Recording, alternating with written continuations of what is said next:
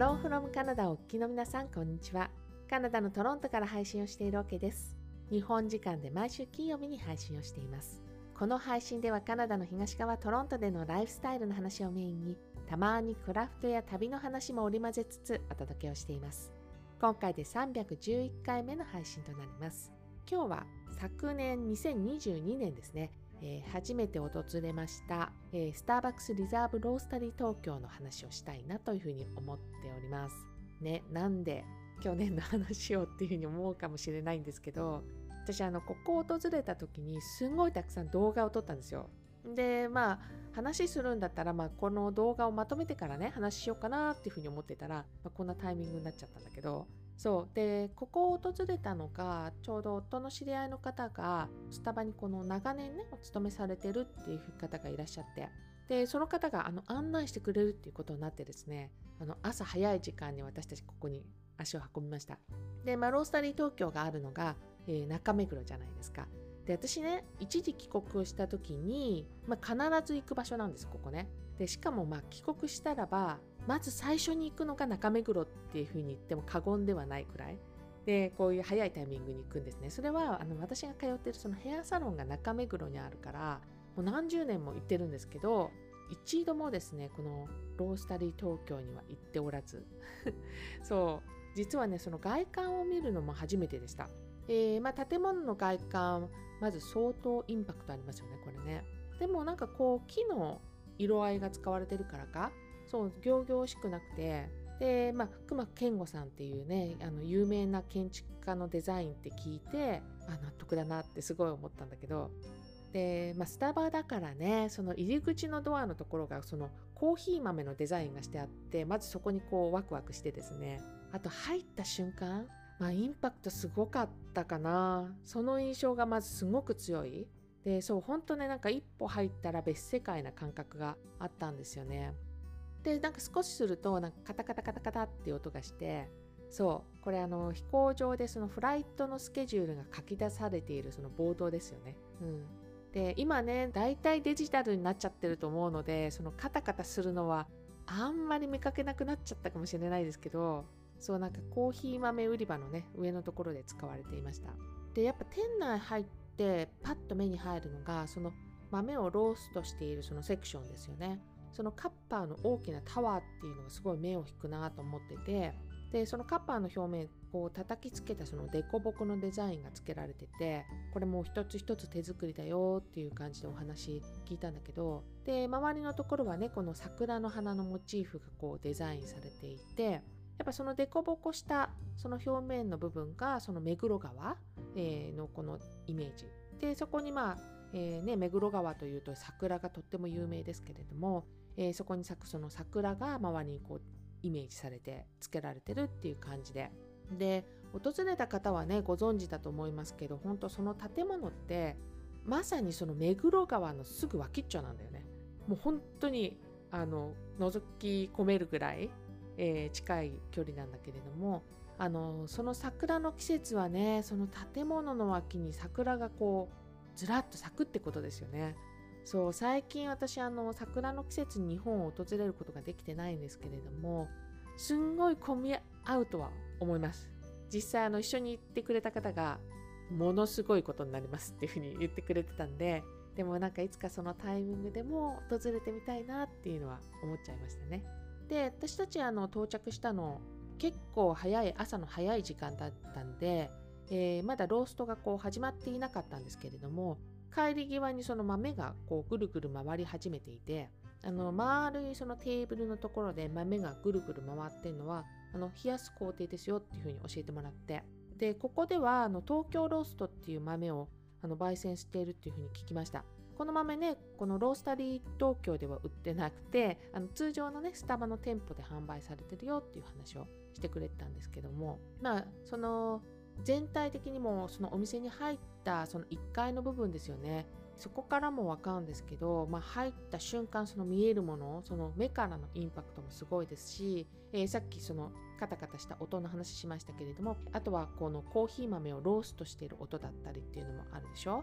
でその音的なもので耳からのインパクトもありますしあともちろんねコーヒーの香りもふんわりしてきたりもするのでその鼻からのインパクトみたいななんかコーヒーバージョンの夢の国っぽいよね。そんな印象を受けたかな。まあ、私たちあの、え朝に行ったんでこの1階にあるイタリアン系のベーカリープリンチという名前のベーカリーで朝食をま調達したんですね。で個人的になんかイタリア系のベーカリーってあんまり知らないしで行ったことないかなっていうふうに思ったんでとっても新鮮でしたねこれ。で中でもその限定販売のラズベリークリームが入ったクロファッサンが抜群に美味しくてしかもね私たちが行ったその日がですねそのクロファッサンの販売最終日だったんですよ。すっごいラッキーでした。で多分あのその時はねそのラズベリークリームが入ったやつだけどきっとなんかこう毎回限定商品とかも作ってんじゃないかなと思うのでまあそのラズベリークリームのはないかもしれませんけれども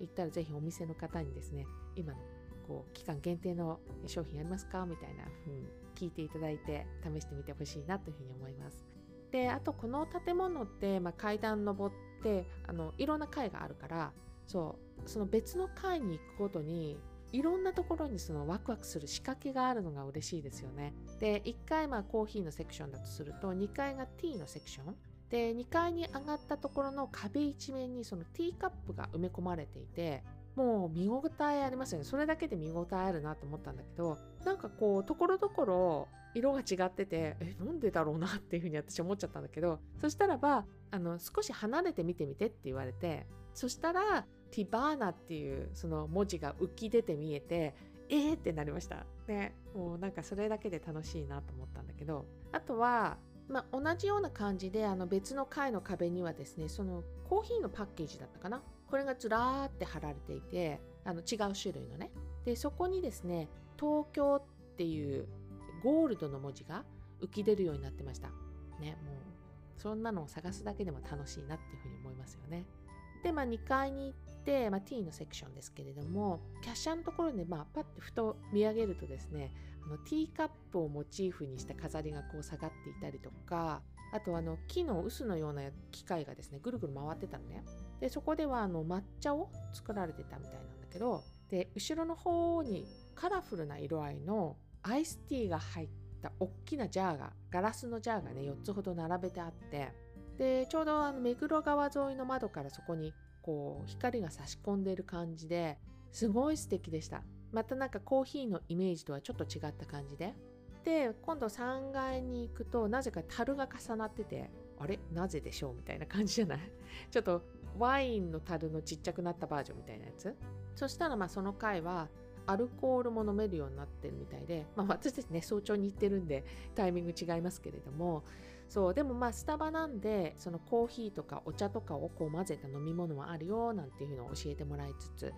えー、4階に行くとなんかねイベントスケジュールみたいなのが書かれてたところがあったんですね。えこれ何？っていうふうに言ったらばたまにそこでこうワークショップであるとかあとイベントとかを開催してるみたいでした。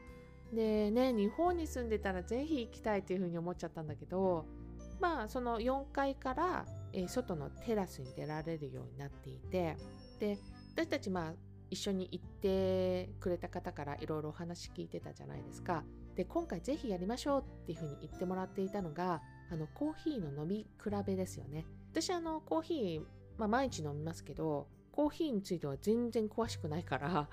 でも飲み比べとかは大好きですね。あんまりなんかこういろんな種類のコーヒーを一度に飲める機会ってなくないですか？ね。で、まあこれキャッシャーのところで、えー、3つ試したいコーヒー選んでくださいって言われるんですよね。でもさっきも言ったみたいに私あの全然詳しくないからわかんないじゃないですか。そしたらまあスタッフの方が助けてくれてでせっかくならなんか違いが分かりやすいやつを試してみたいなっていうふうに言ったらこんなのどうですか？みたいな感じでアドバイスをいただけてですね。そうなんかこうやってなんかスタッフの人とこう話すことでさえもなんかここに来る意味があるしなんかここで体験する意味だったりするのかなっていうのをすごくそこで感じた。あとあの注文すると目の前でねその準備をしてくれるんだけれどもそのドリッパーをちゃんと温めたりとかあとコーヒーを入れる前にね豆をちゃんと20秒蒸らすのよみたいなそういう大切なこと一緒に行ってくれた方がこう教えてくれつつそうでその一緒に行ってくれた方から数日前にですねその東京ローストのあの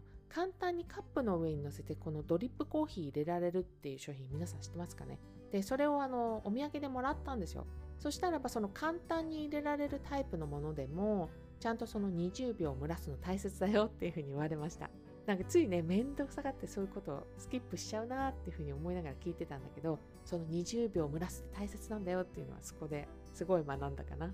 もちろんねいただいたのは先ほど言っていたテラス席だったんですけども周りねぐるっとガラス張りの壁に囲まれていてでそこから覗けば目黒川が見えるわけなんだけれどもそう朝早い時間だったからね、えー、人も少なくて快適だったかなと思います。きっと日中は多分そのテラス席週末だったらなおさらですけれどもすごい混むんじゃないかなっていうふうに思えるくらいすごい素敵な場所で。以前あのオンラインコミュニティのメンバーがここでみんなで朝食を食べる会みたいなのをやっていてで写真をそれ見てたからね。そういつか来たいなっていうふうに思ってたんでここでの朝食はま最高に嬉しかったですね。で最後にこれを見るの忘れてほしくないなっていうことがあって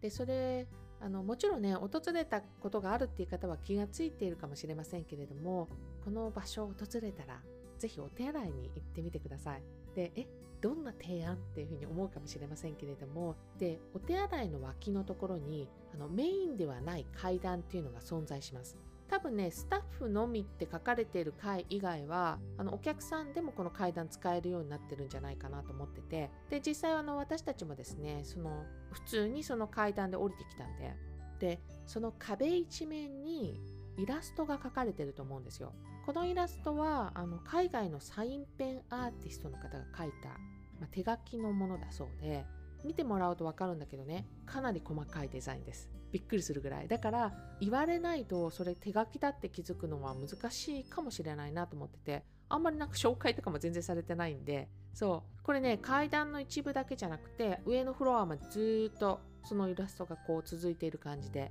で想像してもらいたいんですけどまず手書きなんで、まあ、時間も相当かかりますよね。あとは使ったサインペンの数、まあ、これが半端なかったみたいですね。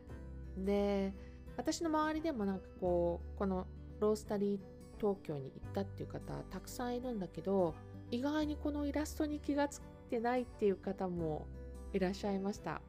で、初めて行かれる方はもちろんですけど、あの、訪れたことがある方で気がつかなかったっていう方いたらですね、あの、ぜひ次回はチェックしてみてください。で皆さんねあのこの場所を訪れるとですね、まあ、ついお土産買いたくなるんじゃないでしょうか。